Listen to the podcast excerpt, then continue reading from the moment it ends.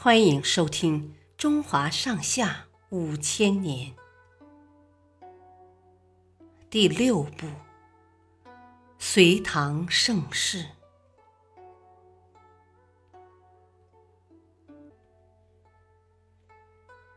——玄武门之变。按照古代的宗法制度，唐高祖李渊只能立大儿子李建成为太子。二儿子李世民虽然立下许多战功，却只被封了个秦王。李建成知道李世民能文能武，是将来自己继位的最大威胁，就开始拉拢另一个弟弟齐王李元吉，兄弟俩结成同盟，处处排挤李世民。还几次怂恿唐高祖杀了李世民。有一天，唐高祖带着三个儿子到城外打猎，想看看他们谁的骑射本领最厉害。李建成得知消息后，特意安排了一匹难以驯服的烈马给李世民。李世民费了好大力气，终于将马制服。他得意的对身边的人说：“有人想用烈马害我，但人的生死由命，他们怎么可能害得了我呢？”李建成听到这话，添油加醋的向外传话说。秦王李世民简直太狂妄了，他说自己承天命，做天下，不会轻易死掉。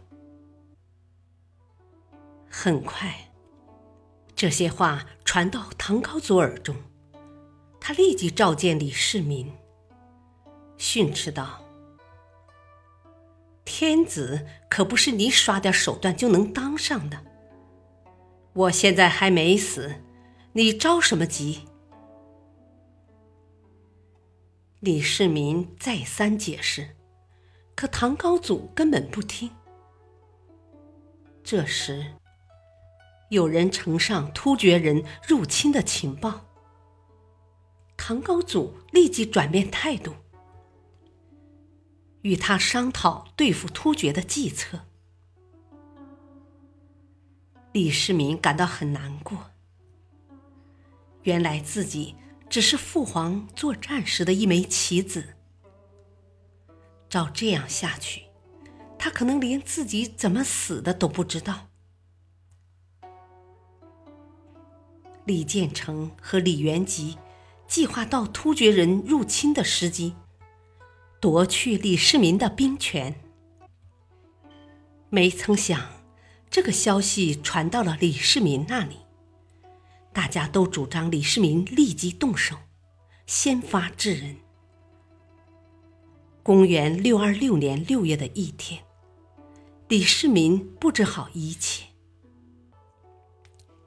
然后率领一支人马，埋伏在玄武门那里，等待上朝的李建成和李元吉。没过多久。李建成和李元吉骑着马走过来。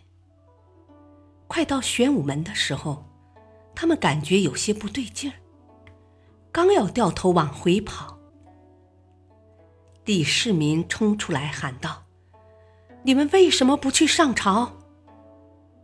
他一边说，一边张开弓，一箭射死了李建成。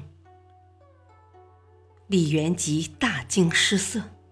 急忙向西逃去，没想到迎面遇上了李世民的心腹尉迟敬德，只好又掉头往回跑，被尉迟敬德一箭射死。顿时，玄武门外人喊马嘶，两方人马大打出手，一片混战。还有一部分太子和齐王的人马。去攻击秦王府，唐高祖在殿内听到外面的嘈杂声，正要派人去看，只见尉迟敬德带人冲进来，手中提着李建成和李元吉的脑袋，禀告说：“李建成、李元吉犯上作乱，已被就地处死，请皇上立即降旨，停止攻击秦王府，各路军队。”都要听从秦王的指挥。唐高祖一听，大惊失色，却不得不顺势应变，下旨各路兵马都听从秦王李世民的指挥。玄武门之变后的第三天，唐高祖立李世民为太子。国家大事一律交由他来处理。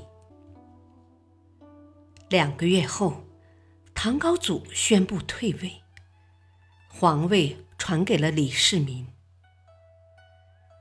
李世民就是历史上的唐太宗。谢谢收听，再会。